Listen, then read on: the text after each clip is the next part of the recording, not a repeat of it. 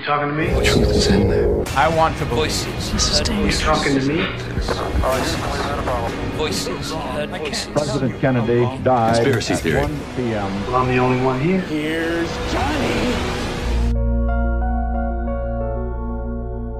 As sirenes de alarme já se fizeram ouvir na Casa Branca. Tudo porque existe uma maldição, uma teoria da conspiração, que defende a existência de uma maldição que atinge desde 1840 de forma mortal todos os presidentes norte-americanos eleitos em anos divisíveis por 20.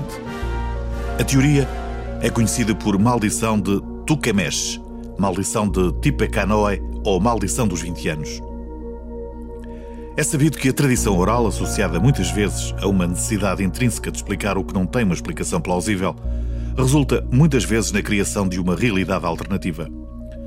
Muitos dos mitos que conhecemos têm subsistido ao longo dos tempos devido precisamente à crença popular de que existe algo invisível, inatingível e que, por muito que se tente, sempre levará a sua avante. Feita a introdução, vamos à história. Tecumseh foi o líder dos índios Shawnee, os quais foram derrotados pelas tropas de William Henry Harrison nas batalhas de Tippecanoe em 1811 e do Tamisa em 1813, na qual perdeu a vida. Acontece que o líder índio era irmão de Tenkawatawa, também conhecido como o Profeta.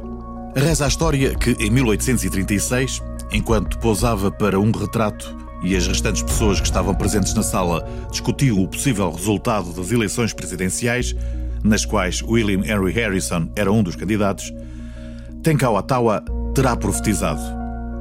Harrison não ganhará este ano o posto de grande chefe, mas ganhará da próxima vez, e quando o fizer, não terminará o seu mandato, morrerá durante o exercício.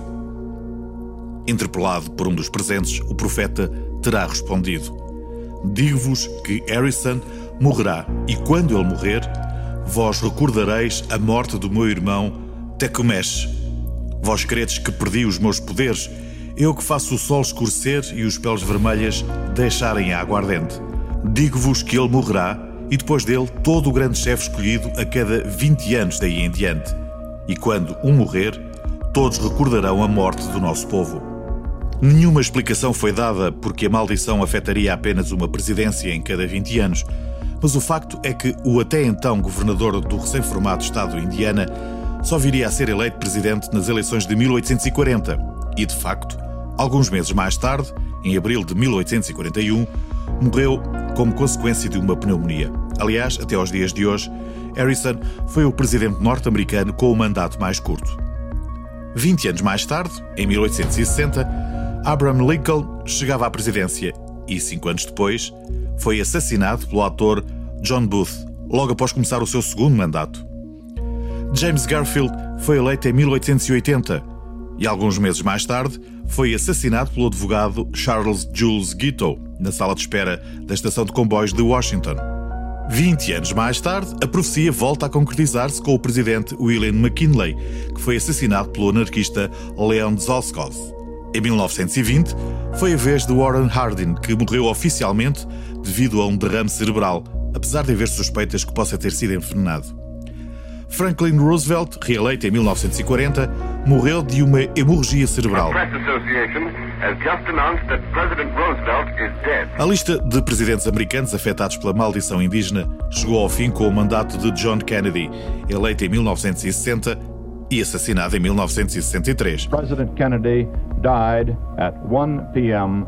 Central Standard Mas Time. é bom lembrar que Ronald Reagan, eleito em 1980, foi vítima de um atentado no dia 30 de março de 1981 em Washington. A maldição pode ter chegado ao fim, pois George W. Bush, que foi eleito no ano 2000, terminou os seus dois mandatos, mas os teóricos da conspiração defendem que não é bem assim, já que correm rumores que o presidente Bush, que toda a gente se habituou a ver nos ecrãs de televisão, não passava de uma marioneta controlada por forças superiores, pois o verdadeiro teria falecido em 2002, depois de se ter engasgado com uma pretzel. A explicação para esta suposta maldição poderá estar nas estrelas. Segundo Mark Dodich, um dos astrólogos que tentou analisar a maldição de Tecumseh, a razão por detrás desta profecia é uma coincidência cósmica e não um qualquer feitiço lançado por um líder nativo americano. Dodich afirma que os efeitos da maldição coincidem com o alinhamento de Júpiter e Saturno, cujas órbitas se alinham a cada 20 anos. Há uma exceção, e que de certa forma explica a razão pela qual Reagan escapou. Os alinhamentos sobre os signos de Terra, Touro, Capricórnio e Virgem, levaram a presidentes mortos, mas o mandato de Reagan ocorreu sob um signo de ar, o que explica a sua sobrevivência.